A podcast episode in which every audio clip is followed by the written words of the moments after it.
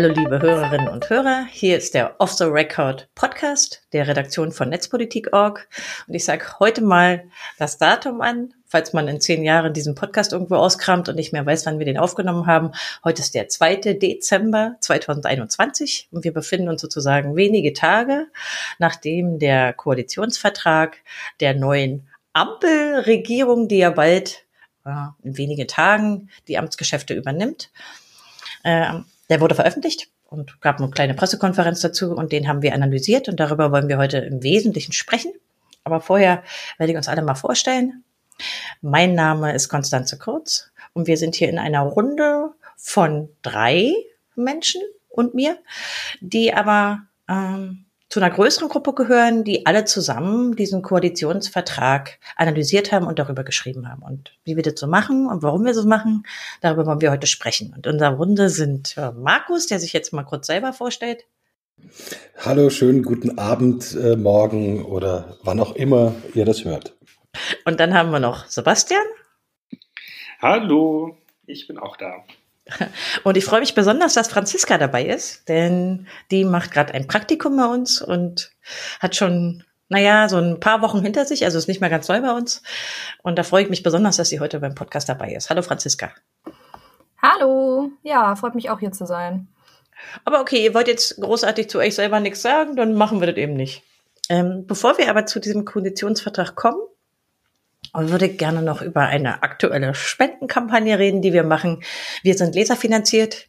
Das heißt, wir sind unabhängig in der Weise, dass wir uns von niemandem außer von euch Hörern und Lesern abhängig machen. Dazu brauchen wir aber Spenden. Und wir haben eine diesmal ein bisschen größere Jahresend-Weihnachts- Spendenkampagne gemacht und äh, Sebastian zum Beispiel und auch Markus, die haben schon Videos dazu veröffentlicht und deswegen muss jetzt Sebastian als erster mal sagen, warum soll man für Netzpolitik.org Geld spenden und in welcher Höhe?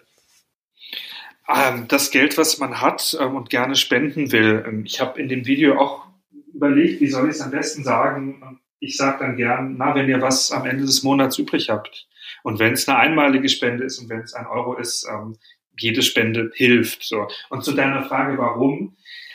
Unabhängigkeit ist es. Das ist nicht nur so ein abstrakter Begriff, der irgendwie nice to have ist. Das ist ja auch unser gelebter Alltag in der Redaktion. Unabhängigkeit heißt, wir können volle Kraft auf gute und wichtige Recherchen setzen.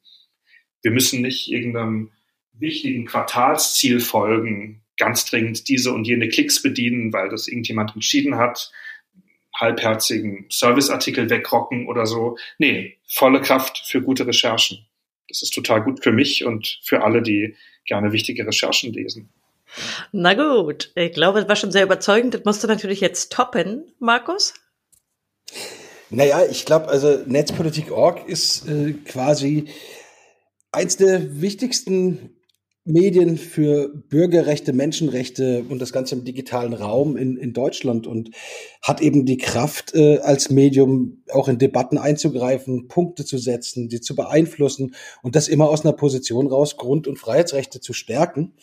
Und das geht eben nur, weil Leute dafür spenden, dass hier Menschen das machen können ne? und sich an die Themen ranhängen, an Themen auch rangehen, die irgendwie erst in drei Jahren in Deutschland irgendwie, äh, die aus Europa zum Beispiel kommen und erst in drei Jahren dann hier irgendwie gesetzt werden. Also schon ganz frühzeitig, nicht gar nicht so äh, wenn es erst brennt, sondern eigentlich davor. Und ich denke, das ist einfach wichtig und das ist sehr cool, dass wir halt mit so einer quasi fast ausschließlichen Spendenfinanzierung äh, das machen können, weil wir null abhängig sind. Wir müssen nicht auf irgendwelche Werbung achten, auf irgendwelche Anzeigenkunden. Wir müssen nicht irgendwie, müssen niemanden tracken und nerven. Wir haben keine Paywall. Das Ganze führt zu freien Inhalten und ich glaube, das lohnt sich, egal ob man jetzt eben da einen Euro im Monat spendet oder das Haus, das geerbte Haus von der Oma uns vermacht. Wobei, ich glaube, das geerbte Haus, das hatten wir noch nicht. Äh, Franzi, hatten du, wir noch nicht. Nee. nee. Franzi, du weißt, du bist jetzt als letzter dran, aber bei, bei, dir ist die Frage ein bisschen anders. Mal angenommen, du gewinnst im Lotto, wie viel Prozent überweist du uns?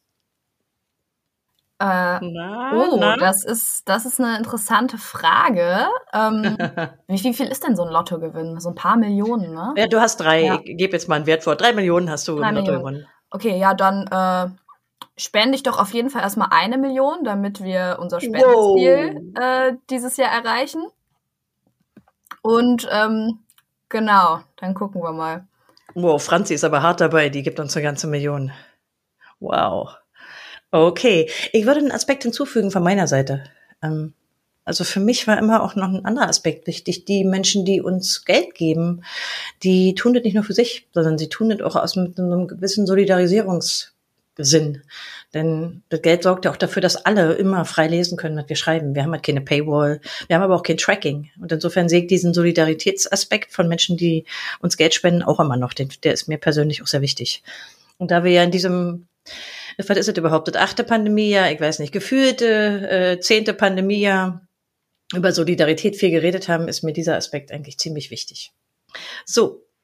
Wollen wir den Kampagnenteil hinter uns lassen oder wollt ihr dazu nee, Wir müssen doch sagen, wie viel ja? Geld fehlt. Ne? Also gerade hat Franzi gerade gesagt. Na, es fehlt nicht eine ganze Million. Ne? So, also ich glaube, so. also eine Million ist das Gesamtbudget, was wir für nächstes Jahr veranschlagt haben, und es fehlen jetzt noch äh, ungefähr 350.000. Aber wenn es mehr wird, ist auch gut. Also dann kann man noch mehr machen. Ja, Franzi einstellen. Ja, nein, genau. Und ich kann mir von meinem Lottogewinn behalten. Also hat eigentlich nur positive Effekte.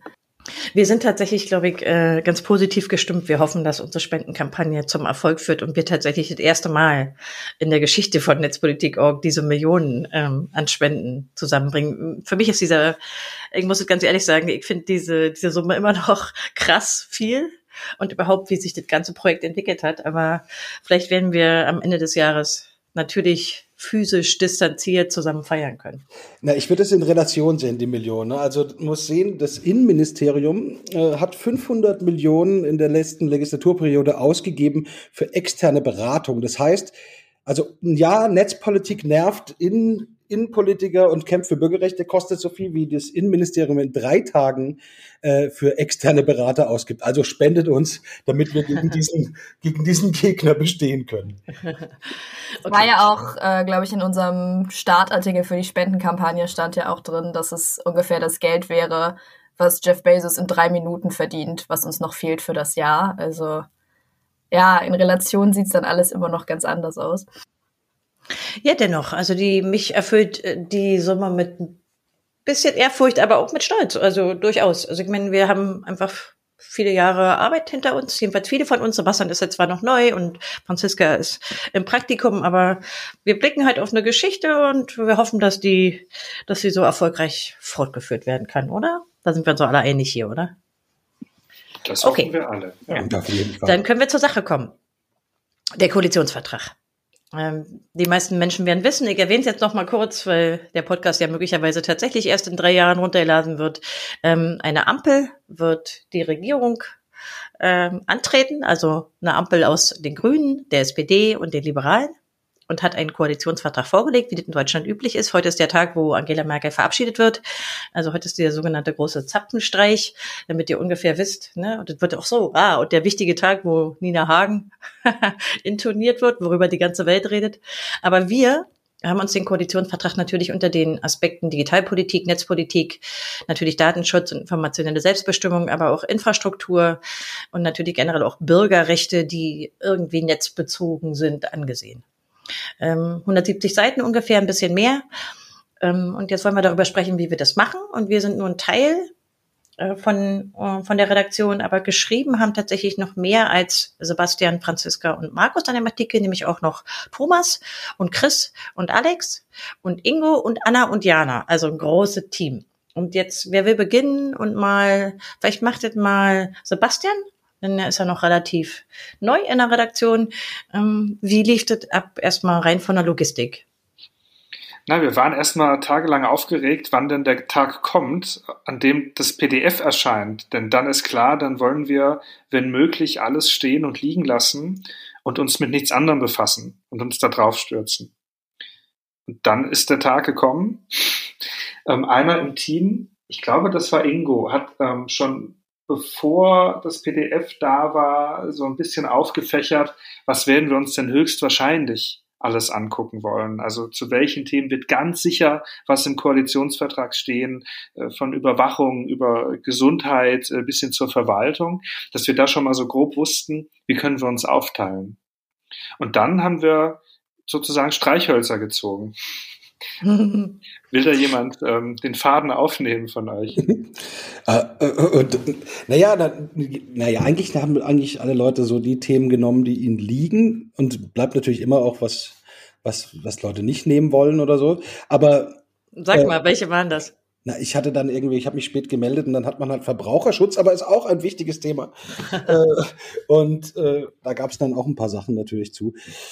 Und ich fand aber ganz schön, wie das dann so naja, das wird gruppenarbeitsmäßig, also alle an ihr im Homeoffice, es läuft der Chat und man, man sucht raus und macht ganz viel äh, Steuerung F und guckt, sucht eigentlich nach werden und wollen. Das ist ja bei Koalitionsverträgen so, die, das, was, hm, ja. was, was, das Wording, was wichtig ist.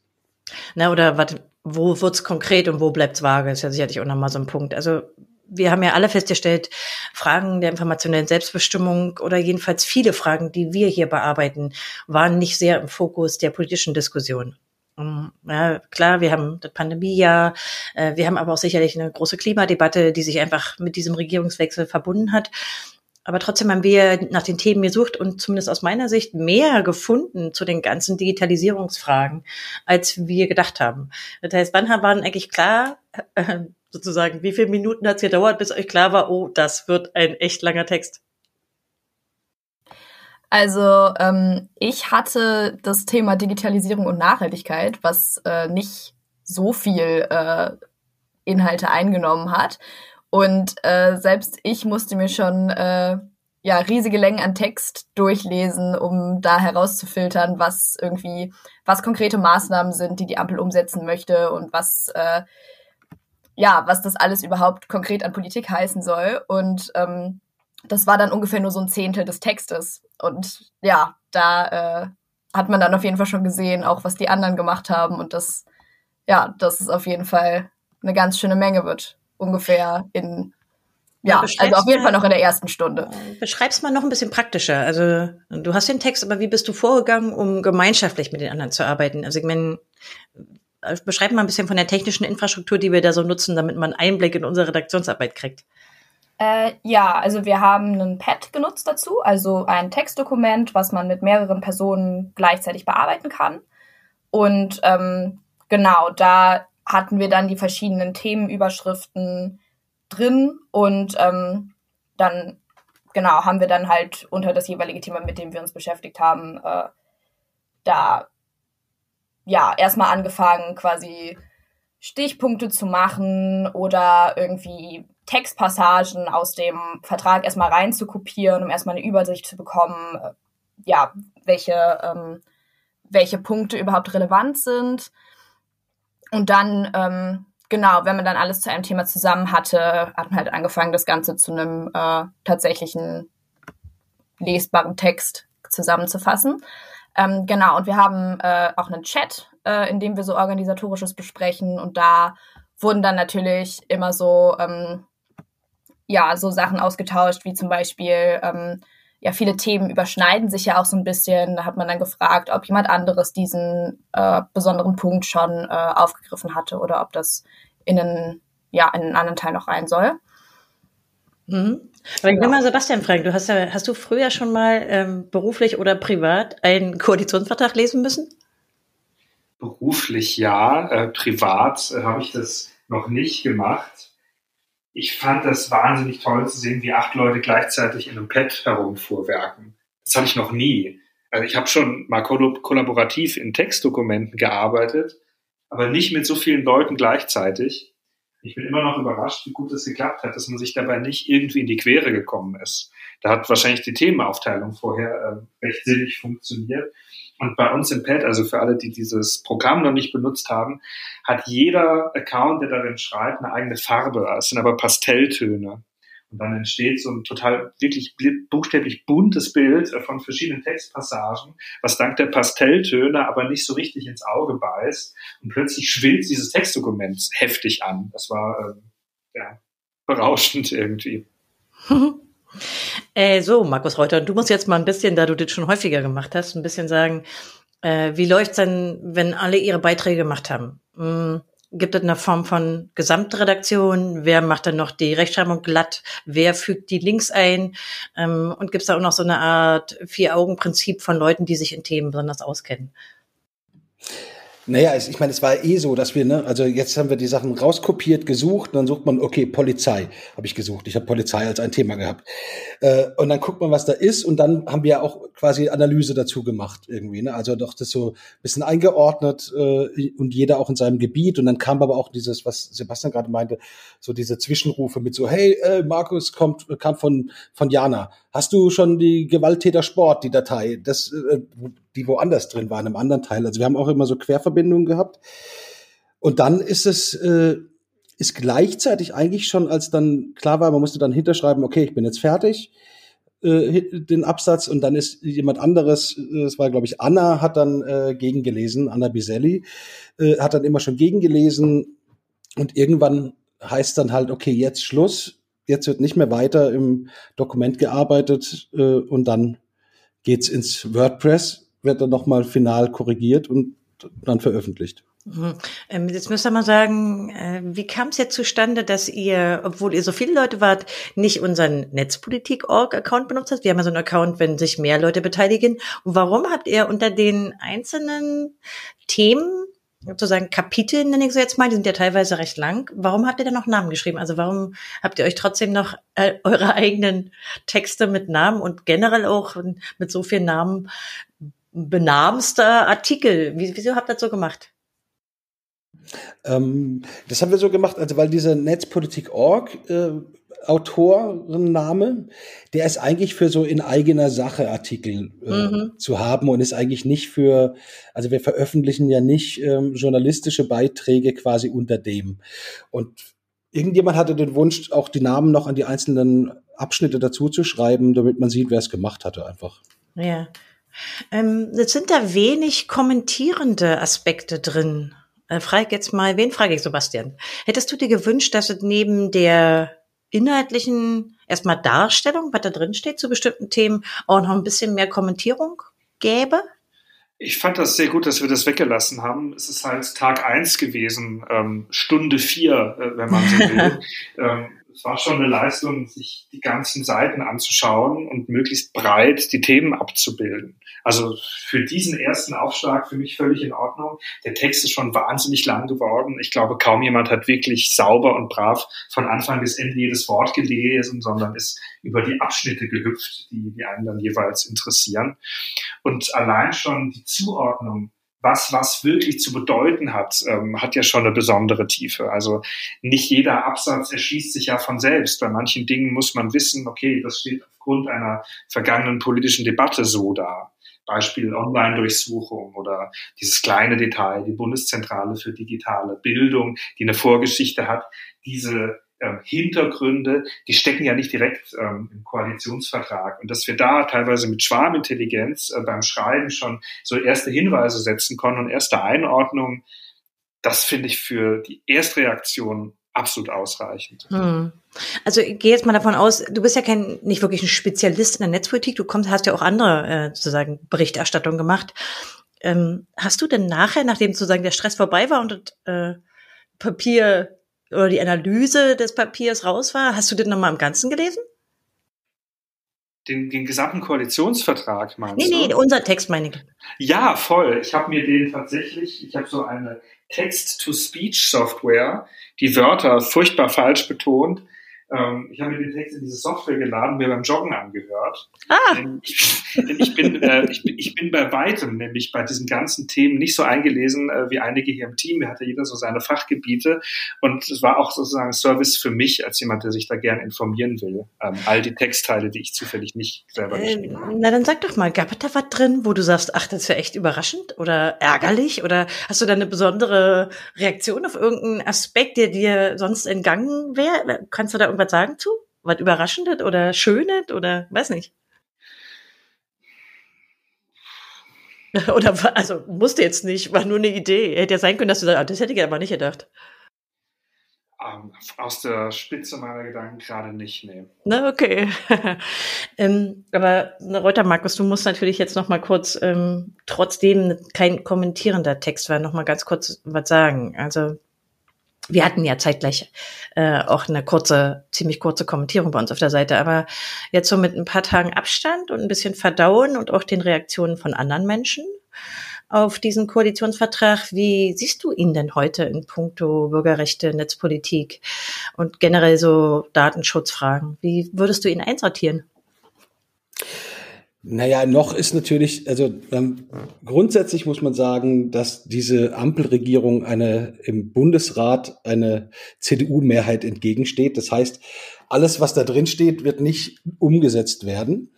Ähm, das ist das Erste. Äh, und ich, also, aber grundsätzlich ist es so digitalpolitisch, also gesellschaftspolitisch finde ich, sind einige gute Sachen drin.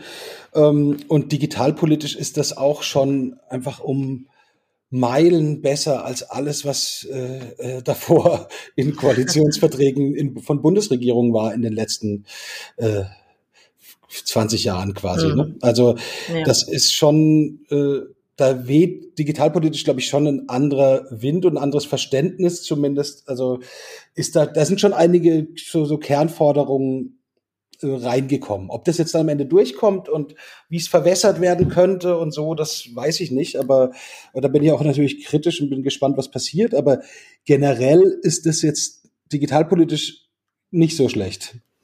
Dann würde ich vielleicht mal gerne Franziska fragen. Also du bist ja nur die mit Abstand jüngste bei uns und äh, ich, kann, ich glaube, ich vermute mal ganz stark, äh, dass du überhaupt als Regierungschefin nur Merkel kennst und quasi leichte Unionsprägung haben wirst in Bezug auf Regierungen. Das ist ja noch ein gewisser Zeitenwechsel. Also ich meine, ja, die konservative Regierung ist abgewählt worden. Wir gehen in eine neue Zeit. Wie, wie blickst du drauf? Jetzt gar nicht mal unbedingt nur Netzpolitik und Datenschutz, sondern ähm, auf diese, ja, eigentlich die Veränderung, die mit diesem Koalitionsvertrag ja jetzt beginnt? Ähm, ja, genau. Also ja, ich bin zwar noch unter Schröder geboren, aber habe tatsächlich hauptsächlich die CDU in der Regierung und Merkel als Kanzlerin mitbekommen. Und ähm, es, also die, die CDU, habe ich das Gefühl, bombardiert einen oft einfach mit einem furchtbaren Gesetzentwurf nach dem anderen, ob es jetzt irgendwie um Überwachung geht oder um Klima. Ähm, oder um andere Themen. Und ich habe das Gefühl, dass so einige so ganz große Sachen ähm, aus dem Weg geräumt werden. Zum Beispiel sagt äh, die Ampel hier ganz klar, sie wollen keine biometrische ähm, Gesichtserkennung im öffentlichen Raum oder ähm, solche Sachen. Die Sache ist, es bleibt halt vieles immer noch vage. Also ähm, auch zum Beispiel ähm, bei äh, ja, Staatstrojanern lassen sie einiges noch offen, Vorratsdatenspeicherung auch. Und ähm, jetzt mal über quasi unsere Themen hinausgeblickt, auch im, im Klimaschutz steht halt einfach immer noch drin, dass äh, Deutschland bis 2045 klimaneutral werden soll, was halt viel zu spät ist. Und auch wenn es in einigen Bereichen halt Verbesserungen gibt ähm, und im Vergleich zur Großen Koalition durchaus irgendwie ein Aufbruch zu erkennen ist, ähm, ist vieles noch ausbaufähig und es, es bleibt zu sehen, ähm, erstmal, was von den Sachen, die jetzt versprochen werden, tatsächlich auch umgesetzt werden und ähm, ja, auch ob nochmal irgendwie Sachen ähm, ja, ausgebessert werden. Ja, so ein bisschen spricht aber auch aus dir äh, eine andere Erwartungshaltung, oder? Also ich meine, das ist jetzt eben, die CDU ist nicht mehr dabei und man erwartet wahrscheinlich auch etwas mehr etwas mehr progressive Politik. Ich muss jetzt, glaube ich, ja, mal überlege genau. mir noch wenig die Frage. Ähm, ich habe jetzt eben so ein bisschen diese Zeitenwende angesprochen, ja, da endet eine sehr lange Regierungszeit von Merkel und jetzt beginnt was Neues und das wird ja sicherlich auch nochmal politisch deswegen spannend, weil sich da eben jetzt auch plötzlich drei ähm, Parteien einigen müssen, die auch gerade auf dem netzpolitischen Feld jetzt nicht immer dieselbe Position vertreten, ähm, die generell auch einen ziemlich unterschiedlichen Politikstil haben, scheint mir zumindest. Da frage ich mal, Markus, Markus, sag mal, wie glaubst du, wie müssen wir uns als Netzpolitik-Org denn jetzt eigentlich aufstellen? Also das ist ja auch so eine Frage, äh, wir waren immer ziemlich gut in der Kritik der Regierung, einfach auch, weil es krass viel zu kritisieren gab. Aber was ändert sich eigentlich für uns? Was glaubst du? Naja, ich glaube nicht, dass es jetzt heißt, dass es weniger kritisch ist. Also ich glaube, dass da, die können sich trotzdem warm anziehen. Es ist natürlich trotzdem interessant, wie man jetzt irgendwie natürlich äh, jetzt sind Grüne in der Regierung. Man hat äh, es gibt vielleicht andere Zugänge als früher und die Opposition. Jetzt muss man vielleicht mit der Opposition mit der CDU auf einmal äh, in ihrer neuen Rolle auch reden, wenn es darum geht, an, an Infos ranzukommen und so. Ne? Also das ist ja immer eine neue Rolle auch für Parteien und äh, da müssen sich die dran gewöhnen, aber wir natürlich auch in unserer Arbeit. Hm. Wir werden auch erstmal noch sehen, wie sich überhaupt jetzt, also wir haben ja jetzt dann quasi die AfD in der Opposition und die CDU in der Opposition. Gleichzeitig haben wir natürlich die Linken in der Opposition. Das wird nochmal eine, eine auf jeden Fall spannende Zeit. Na, mal gucken. Gut, wir wir wissen ja über die Regierung noch nicht exakt, äh, wer da personell drin sein wird, aber einige Namen kursieren ja schon, da werden wir uns wahrscheinlich darauf einstellen. Klar ist natürlich auch, äh, dass äh, unsere kritische Haltung wird wahrscheinlich bleiben, oder?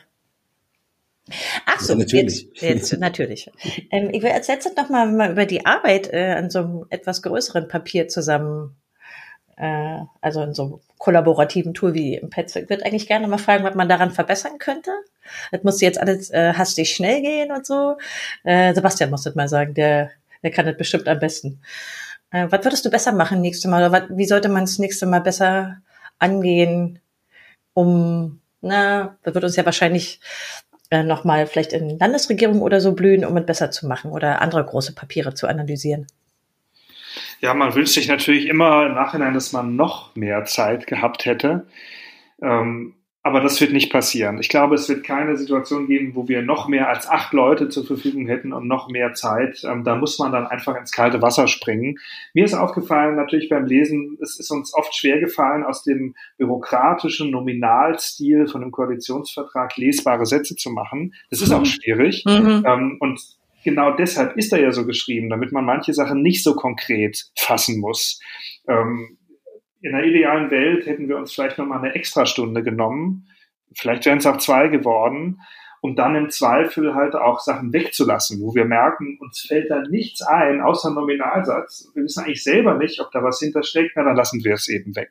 Also besonders niedrigschwellig ist äh, unser Riemen von, ich glaube, 30.000 Zeichen dann doch nicht geworden. Ja. Aber dann, äh, dann, dann sag doch mal, wir haben gleich noch eine Anschlussfrage. Glaubst du denn, diese Stunde, die wir uns nicht genommen haben, oder vielleicht auch drei Stunden, die wir uns nicht genommen haben, man hätte ja zum Beispiel auch nochmal äh, Wahlprogramme und den Koalitionsvertrag vergleichen können und so weiter. Also da kann man ja beliebig viel Arbeit reinstecken. Äh, war es das denn wert? Also das ist ein bisschen die allgemeine Frage nach, ist denn diese Eile, die wir da an den Tag gelegt haben, auch angesichts der Tatsache, dass die Netzpolitik gerade nicht im sehr, sehr großen bundespolitischen Fokus steht, derzeit zumindest, war das denn trotzdem richtig? Ich finde ja, es schließt sich ja nicht aus, dass wir danach, und das sollten wir auch unbedingt tun, äh, die Sachen einzeln weiterverfolgen. Was wird denn da wirklich draus? So hatte man recht schnell, wenn man mitbekommen hat, ach, der Koalitionsvertrag ist da, eine Anlaufstelle. Ich glaube, das erwartet man auch von Netzpolitik, um eben zu gucken, hey krass, das planen die netzpolitisch. Die haben das einmal aufgefächert. Super. Und wer es im Detail will, kann es dann auch später im Detail haben. Und ich glaube, das ist auch eine große Stärke von uns, ähm, um wieder auf den Punkt Unabhängigkeit zu kommen. Wir können uns sagen, diese Themen sind gesellschaftlich wichtig und wir gucken uns die jetzt an. Und es ist eine ganz andere Leitfrage als in einer anderen redaktionellen Praxis, wo man immer mitdenken muss, okay, was lässt sich denn als einen tollen, klickstarken Artikel aufmachen? Wo können mhm. wir eine super starke Reportageprotagonistin finden? Auch alles wichtig, aber sobald man eben wirklich thematisch sagen kann, hey, das knöpfen wir uns vor, vielleicht früher als alle anderen, dann kann man ganz anders in der Tiefe arbeiten. Hm. Hm. Wird denn dieser Text quasi unsere Referenz, wo wir später immer reingucken, ob sie das auch gemacht haben, Markus? Könnte schon sein, ne? Also, dass man nochmal guckt, ah, was jetzt kommt hier Gesetzesvorhaben, ist es denn drin? Aber letztlich muss man natürlich dann doch wieder an den Originaltext rangehen und dann kann sagen, ja, da haben sie ja gesagt, sie prüfen und jetzt haben sie nicht geprüft oder sie haben gesagt, sie werden und jetzt ist es nur noch eine Absichtserklärung oder, also ich denke, da hilft dann unser Text als Orientierung vielleicht, um zu gucken generell, aber, aber um das äh, der Regierung vorzuhalten, braucht man ja natürlich das Original. Hm, ja, das stimmt. Es wird ja auch eigentlich eher politisch benutzt. In der Regel, wenn es Streit in der in der Koalition gibt, dass man nochmal sagt, aber wir haben aber eigentlich das beschlossen. Und dann guckt man ja doch wieder in den Vertrag und nicht auf die Zusammenfassung. Das stimmt natürlich, ja. Wie ist der denn rumgegangen? Was ist denn da so, habt ihr mal im, im Blick gehabt, wie gut der sich verbreitet hat? Vielleicht Sebastian, der ist ja unser Social Media Hoshi auf der Skala, die nach oben offen ist. Diese Rolle ist mir neu. Ich habe mir die Verbreitung nicht angeschaut. Nee? Nee. Ah, okay. Hast du geguckt, irgendwie Franziska oder Markus? Ähm, ich versuche gerade nachzugucken, wie oft er ähm, auf unserer Seite geklickt wurde. Ja, äh, zeig ich mal. melde mich gleich wieder. Ja, und Markus, hast du irgendwie Twitter, Facebook, äh, Instagram irgendwas gemacht, geguckt? Der schon rumgegangen ist, äh, ist aber ist nicht so krass durch die Decke gegangen und hat auch nicht so viele Kommentare bekommen, aber ist halt auch immer schwer bei einem. Es ist halt auch ein bisschen trockenes. Wir fassen euch den Koalitionsvertrag zusammen, auch wenn es wertvolle Arbeit ist, aber ist halt jetzt nicht so äh, von der Attraktivität und so. Aber ich finde es okay. Das ist, es hat viele Leute sicher gefreut, die sagen, na, also das habe ich auf Twitter viele Reaktionen gesehen, die gesagt haben, hey, ah cool, da ist die Zusammenfassung. Da gebe ich Ja. mir eine erste Einschätzung und Hm, so. Ne? Also ja. ich, aber das ist jetzt nicht der Super Burner gewesen, der Okay. irgendwie mit 250.000 Klicks durch die Decke geht. Die haben das ja quasi wenige Tage später nochmal gemacht für den äh, Berliner Koalitionsvertrag. Äh, da war ich auch beteiligt. Ähm, und da war das ja so ähnlich. Also schnell geliefert, aber es ist natürlich nicht so, dass der fliegt wie Hölle, klar. Äh, vielleicht, uns fehlt eigentlich noch ein Aspekt, den wir jetzt nicht erwähnt haben. Wer ist denn schuld an der sozusagen Titelbebilderung und dem Rest der Bebilderung? Wie lief das denn in so einer großen Gruppe? Markus vielleicht? Ähm, ich hatte damit nichts zu tun mit der Bebilderung. Sebastian, bist du schuld? Ja, ich bin total schuld am Titelbild, richtig. Ähm, und ich Echt, bin du hast mal- das gemacht? Ich habe das gemacht, ja. Ähm, und es ist tatsächlich etwas Eigenartiges passiert. Ich konnte es bis heute nicht zur Sprache bringen, weil es auch einfach nicht so wichtig ist, muss man dazu sagen. Äh, Unser WordPress macht Bilder, zumindest das, was ich erbaut habe, ein bisschen dunkler beim Upload. Das ist im Hm. Original strahlender. Ja, also ähm, Scholz, äh, Lindner, Baerbock, die sind eigentlich nicht so blass äh, gedacht gewesen, wie es am Ende wurde auf der Seite. Ich habe viel rumprobiert. Aber am Ende musste ich mich damit abfinden, gut, dann sind sie halt ein bisschen altpapiergrau. Mhm, aber du hast freundlicherweise, oder bist du dafür auch zuständig, auch noch weitere Bilder eingebaut, weil ja immer sehr angenehm ist, wenn man einen sehr langen Text hat, dass man ab und an den, sein Auge mal an was Visuellem erfreuen kann. Warst du daran auch schuld? Nee, diese gnädige Idee muss jemand anderes gehabt haben, während ich noch daran verzweifelt bin, dass das Bild bei unserem WordPress dunkler ist als so. bei mir. Okay. Die sogenannten, also für die Leserinnen und Leser, die das nicht kennt, man in langen Texten macht man sogenannte Anker, also nicht Anker, die, die technischen HTML-Anker, so, das haben wir auch gemacht, ähm, Mhm. aber äh, macht man so Anker, an denen sich die, die man sich orientieren kann, damit man nicht in so einer Bleiwüste verloren geht. Also da kann man sich uh, festhalten an irgendeinem Bild, was da steht. Ich habe gerade mal nachgeguckt, ähm, wie oft der Text geklickt wurde. Und Na? zwar äh, 9200 Mal. Also es ist ähm, ja so Unterdurchschnittlich. viel. Ja, das ist wirklich Ja. wenig für uns. Ähm, genau, aber ja, ich würde halt auch eher sagen, das ist halt eine, es ist einfach eine gute Übersicht, auch wenn jemand in drei Jahren vielleicht mal gucken will, ah, ganz schnell, was hatte die Ampel damals nochmal vor, was Breitbandausbau angeht und wie ist jetzt der Stand. Und ähm, natürlich ist es einfach nicht so ein Artikel, den man sich zur Unterhaltung äh, in ganzer Länge irgendwie durchliest. Ähm, genau. Und das, das, dass das Bild auffallend blass ist, das ist mir noch nicht aufgefallen. nee, mir eigentlich auch nicht, aber wie das so ist bei Bildern, das sieht immer derjenige, der sie erstellt hat, besonders. Ne?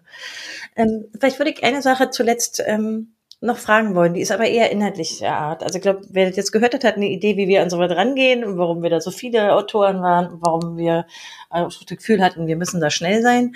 Mm, Ich würde eigentlich gerne noch mal kurz inhaltlich fragen. Äh, wen frage ich da am schlausten? Hm, ich glaube Markus. Äh, sag doch mal, was für dich einfach inhaltlich der größte Burner war, was, war, was dich wirklich gefreut hat, dass es in einem Koalitionsvertrag einer deutschen Bundesregierung drinsteht. Also mich hat gefreut, dass ähm, Open Source zieht sich durch den ganzen Koalitionsvertrag. Das fand ich, äh, der war auch nicht jetzt in einem Themengebiet nur drin. Dann fand ich natürlich als jemand, der, als der Polizeireporter bei Netzpolitik.org äh, im anderen Sinne natürlich schön, dass wir eine, einen Polizeibeauftragten oder eine Polizeibeauftragte bekommen und die Kennzeichnungspflicht. Uralte Bürgerrechtsforderungen, die endlich jetzt mal äh, äh, umgesetzt werden und äh, auch sonst beim Querlesen über die über die anderen Themen. Also äh, fand ich, bin ganz ganz zufrieden. Mhm. Ja, also habt, also frage ich jetzt mal, Sebastian, würdest du jetzt das generelle Urteil, ich bin ganz zufrieden, außer unterschreiben, oder hättest du dir ein bisschen mehr und ambitionierteres gewünscht? Na, ich bin ja auch Generation Merkel, also alt bin ich auch nicht. ähm, ich habe noch so ganz dunkle Kindheitserinnerungen an eine Schröder-Zeit, aber da war ich natürlich noch politisch desinteressierter Teenager.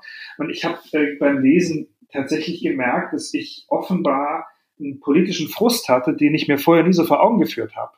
Wenn ich dann Sätze gelesen habe wie ähm, digitale Gewalt wird plötzlich anerkannt als Thema. Ein Wort, das, ich habe das dann nachgeschaut, in Plenarprotokollen des Bundestags erst seit 2019 auftaucht.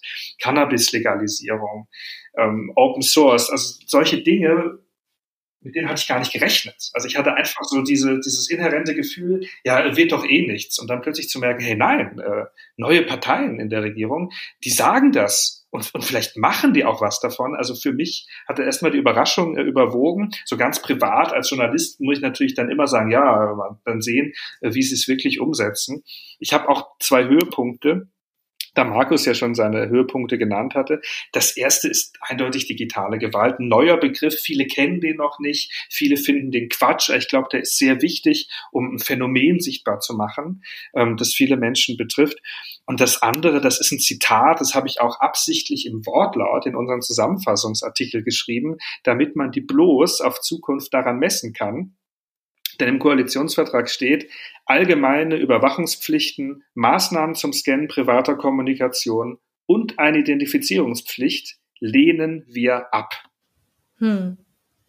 Ja, auch weil du so, du findest wahrscheinlich dieses Zitat auch besonders breit in Bezug auf so Überwachungsfragen, oder? Also das erschlägt dir eine Menge. Das ist richtig. Wenn man das zum Grundsatz nimmt, dann ist da eine krasse Leitlinie für, für Netzpolitik der Zukunft gegeben, die sich ziemlich unterscheidet von dem, was wir bisher gesehen haben. Hm. Okay, dann würde ich jetzt aber als deutlich positiver, zumindest jetzt mal, klar, ihr habt beide irgendwie den Zynismus, ich glaube, jeder, der im Journalismus arbeitet, hat so einen Grundzynismus, oder? Aber das würde ich als ein bisschen positiver ansehen, als jetzt Markus Urteil. Ähm, Franziska, du musst jetzt zu diesem Teil das letzte Wort haben, natürlich. Ähm, gib doch mal ein, ein educated guess up, also eine, eine, eine gute Schätzung. Wie viel davon glaubst du, können die in die Tat umsetzen in dieser Konstellation? Ähm, ja, gute Frage.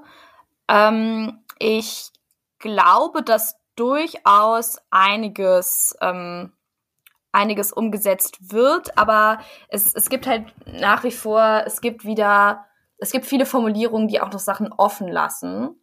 Und da kann es natürlich sein, dass ja, dass da am Ende dann ja weniger umgesetzt wird, als man vielleicht hoffen würde. Ähm, aber ich denke, einige erfreuliche Sachen werden auf jeden Fall kommen. Da haben Sebastian und Markus jetzt auch schon ein paar gute Punkte genannt. Ähm, ja, aber ich würde äh, auch diesen Vertrag äh, erstmal nicht zu hoch loben, äh, wenn äh, zu einem Zeitpunkt, wo noch gar nichts umgesetzt wird, sondern äh, ja, mal gucken, was da noch kommt. Hm.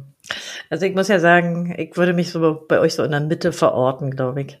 Ähm, also mein starker Fokus von mir ist ja IT-Sicherheit und da sehe ich doch noch schon noch eine Defizite. Also ich würde mich so in der Mitte von positiv und negativ einsortieren.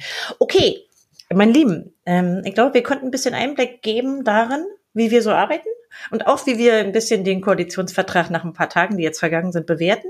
Habt ihr noch Aspekte, die jetzt unsere Hörer und Hörerinnen interessieren könnten, die ich vielleicht vergessen habe?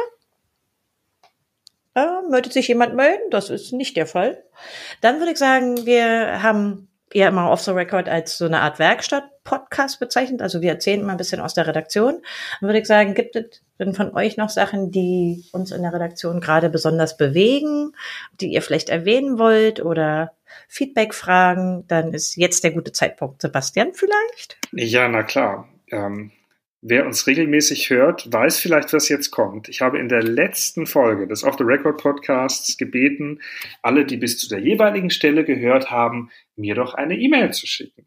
Weil wir zu diesem Zeitpunkt überhaupt kein Gefühl dafür hatten, wer hört uns? Hören uns Menschen? Ähm, und was würde passieren, wenn die sich zu Wort melden? Also, an dieser Stelle vielen Dank an alle, die eine E-Mail geschrieben haben.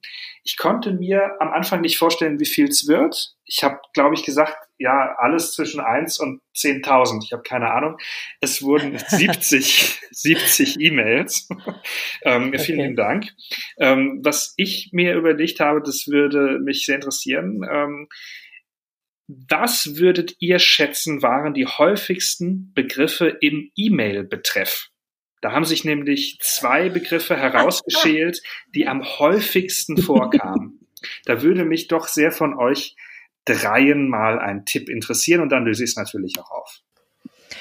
Hm, da muss jetzt Franziska anfangen.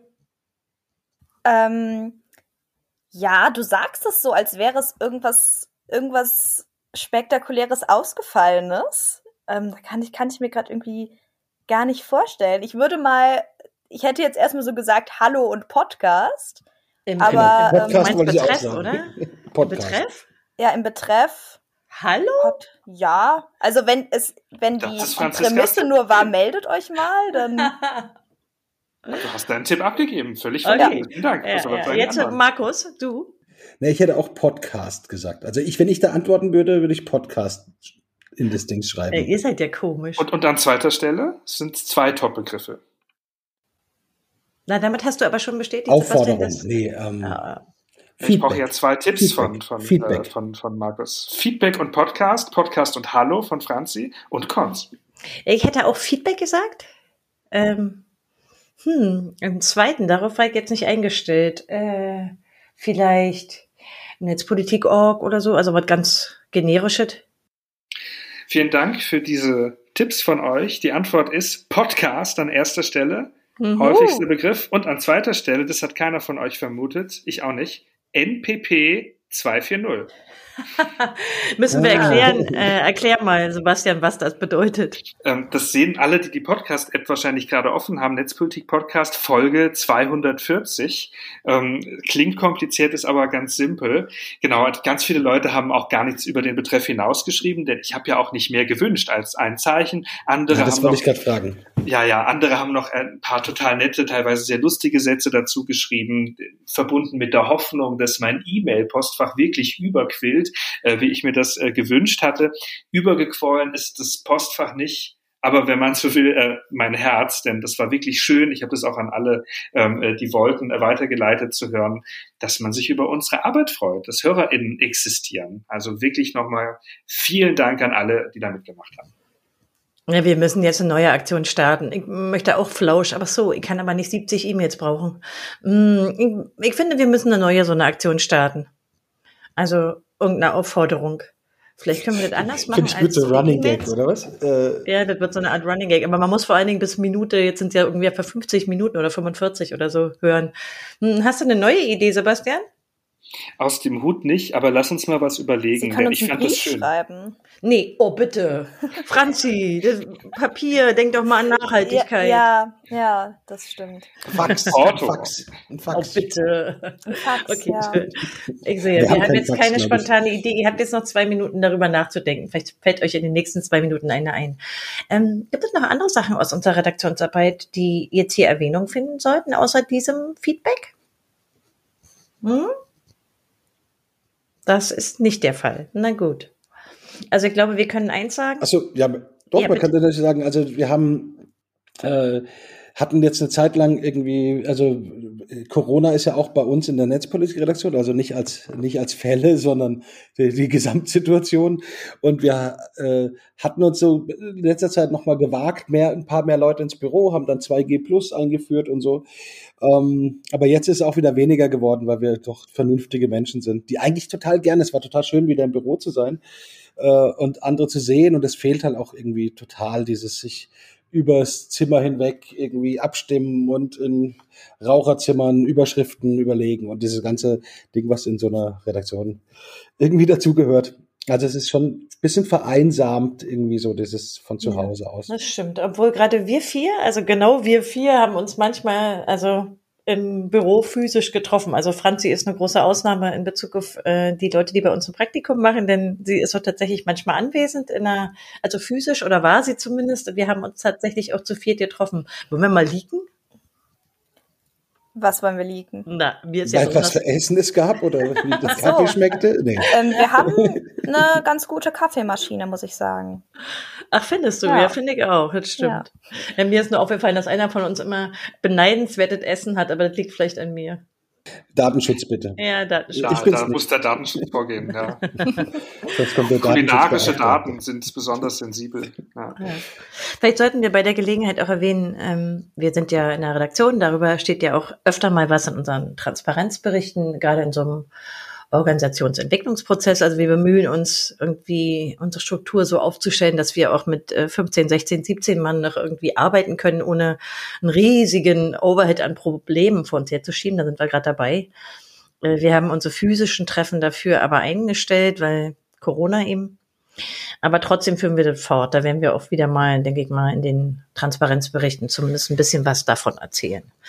Also wir versuchen immer noch mit der Situation einmal wegen der Pandemie, aber auch wegen unseres Wachstums umzugehen. Wir wollen aber hinzufügen, ähm, glaube, dafür, dass wir so stark gewachsen sind, von irgendwie vier, fünf Mann auf ja, eine mehr als Verdreifachung, klappt das immer noch ganz gut, muss man sagen. Würdet ihr das unterschreiben oder würdet ihr sagen, na ja, da beschönige ich aber etwas? Sebastian? Würde ich voll unterschreiben. Franziska, du kannst, du hast ja sozusagen den neuesten Einblick. Ja, ja, ich weiß ja nicht, wie es vorher war, aber ich würde sagen, es läuft schon ganz gut. Und jetzt muss ich noch Markus fragen. Markus, wie läuft's? Also mir fehlt einfach dieses Redaktionsleben in der Redaktion, aber sonst läuft es, ach, kann sich schon echt gut verlassen und es sind einfach gute Leute und es macht Spaß. Also. Das stimmt. Okay, dann würde ich sagen, äh, würden wir unsere Off-the-Record-Hörer und Hörerinnen jetzt in den Feierabend entlassen. Nicht Nein, ohne nochmal darauf hin. Hast du noch was, Markus? Nee, ich wollte das Gleiche sagen, was du jetzt ansagst. Ja, hallo, wer macht denn hier die Moderation? Ach so, äh, äh ich wollte noch sagen. Äh, wir haben auch noch einen Adventskalender, ne? Das ist auch noch eine schöne ah. Sache, die man vielleicht. Ja, den müssen wir erwähnen, lassen. unbedingt. Ja. Wir können ein Türchen öffnen. Was ist denn heute dran? Na, heute war äh, Korrektiv, oder? Heute ist doch der zweite. Also der, unser erstes Türchen des äh, Kalenders der guten Orte war Frag den Staat, wo wir, also ich zumindest bin großer Fanboy und auch Nutzer. Und der zweite, die zweite Tür war äh, Korrektiv. Und kann, wollen wir die dritte schon liegen? Können wir doch eigentlich. Auf oder? gar keinen Fall. Auf gar keinen Ach so, Fall. Ach doch, es ist ja dann vorbei schon, aber äh, ja, die Idee ist, alle anderen machen nur Kampagne für sich. Wir, wir stellen andere spendenfinanzierte Projekte während unserer Kampagne vor. Ja, das stimmt. Ja, das werden wir jeweils weiter tun. Da könnt ihr gerne hinklicken. Äh, der Grund für diesen Kalender ist natürlich wirklich ein ganz inhaltlicher. Also wir verstehen uns als Teil von der Zivilgesellschaft. Ähm, bei uns gibt es oft auch äh, eine Debatte über Journalismus und Aktivismus, aber letztlich äh, sind wir auf jeden Fall Teil von einer Zivilgesellschaft, die wir auch oft einfach mit unterstützen wollen. Und dafür ist der Kalender, glaube ich, auch so ein Zeichen, würde ich sagen. Generell werdet ihr euch noch ein bisschen äh, gedulden müssen, aber wir haben noch einige nette Ideen für unsere Spendenkampagne, die auch teilweise ein bisschen unterhaltsam lustig sind und manchmal auch unsere Netzpolitik.org-Community involvieren werden. Da könnt ihr euch schon drauf freuen. Aber ansonsten können wir uns nur wünschen, äh, unterstützt uns. Unsere Spendenkampagne läuft. Wir wollen diese Millionen nicht nur, sondern wir brauchen die. Und zwar, um unsere Redaktionsarbeit einfach fortführen zu können. Und ist ein Muss, denn wir haben keine anderen finanziellen Einkünfte als, als unsere Leserinnen und Leser. Daran wollen wir erinnern. Und ihr tut auch ein gutes Werk für alle anderen. Denn wenn wir die Millionen zusammenkriegen, werden wir natürlich auch weiterhin freie Inhalte produzieren ohne Paywall und Tracking. Deswegen würde ich sagen, Du, dreh, du drohst heimlich mit Paywall und Tracking. Und wenn wir sie nicht bekommen, kommt sofort die Paywall am 1. Januar. Nee, also eigentlich habe ich das mehr darauf bezogen, ich weiß nicht, wie das euch geht, aber mein Eindruck ist, sowohl im deutschsprachigen wie auch in, also ich lese auch noch zwei andere Sprachen, fällt mir das sehr auf, dass es immer mehr zunimmt. Also die, die, die Anzahl der freien Inhalte nimmt stark ab. Das ist mir, also ich weiß nicht, ob es ein Pandemie-Effekt ist oder ob das schon Teil von einem längeren Prozess ist. Und ähm, deshalb finde ich das eigentlich so wichtig zu erwähnen. Findet ihr das auch oder ist das eine, eine verzerrte Wahrnehmung von mir? Nee, das geht mir ganz genauso. Und das ist ja klar, man, es ist ein Job, das ist kein Hobby ähm, für die meisten. Ne? Man muss ja irgendwo die Kohle reinholen. Und umso wertvoller, dass es für, bei einigen Redaktionen die Möglichkeit gibt, das zu spenden, mit, mit Spendenfinanzierung zu machen. Ja, begegnen dir auch mehr Paywalls oder Ja. zumindest auch anteilig mehr bei bestimmten Publikationen, dass immer mehr hinter die Paywalls rutschen oder ist das irgendwie von mir eine verzerrte Wahrnehmung? Nee, das wird immer mehr. Immer Würde ich krasser. auch sagen, ja. Ja, vor allem die Artikel, die ich gerade lesen will. Ne? Es ist ja auch schlau gemacht. genau daraufhin wird es ja auch optimiert und das verstehe ich auch. Ähm, muss ja. Also Ehre allen, die da auch mal für eine Paywall zahlen. Hm. Das heißt, wir müssen einfach diese guten Artikel, die die anderen hinter der Paywall verstecken, müssen wir einfach freibringen und das ist, dann kommen die Leute zu uns. Das ist die Businessplan fürs nächste Jahr. Äh, Naja, wir, dafür. wir, wir müssen ja nicht unbedingt auf Klicks und, und also wir können uns ja sozusagen den Inhalten widmen, die wir möchten, die wir für wichtig erachten. Das ist ja das Coole dran. Na gut. Okay. Wir haben die Zeit, die wir etwa eingeplant haben, jetzt auch fast rum. Wir wollen euch nicht unnötig in Länge ziehen. Ich bitte euch nach wie vor, bleibt uns gewogen, denkt über die Spende möglichst als Dauerauftrag nach. Ist gemeinnützig, kann man absetzen. Ja, stimmt. Und wir haben, man kann sich das gut merken, ist netzpolitik.org slash spenden. Da müsst ihr unbedingt mal hinklicken. Denn wenn ihr das gelesen habt, dann werdet ihr nie wieder woanders spenden wollen. Ich habe gerade auf dem Weg hierher übrigens gehört, dass die Deutschen in dem letzten Pandemiejahr ein Maximum in ihrer Geschichte gespendet haben. Also, ne? Ihr wisst ja, wir, wir freuen uns drüber. Außerdem freuen wir uns über Feedback, auch wenn wir jetzt nicht so die Top-Idee hatten wie letzte Mal von Sebastian. Dann würde ich sagen, wir verabschieden uns und alle dürfen einmal Tschüss sagen. Franzi Tschüss. und Markus Äh, tschüss, bis zum nächsten Mal. und Sebastian. Hallo, herzlich willkommen.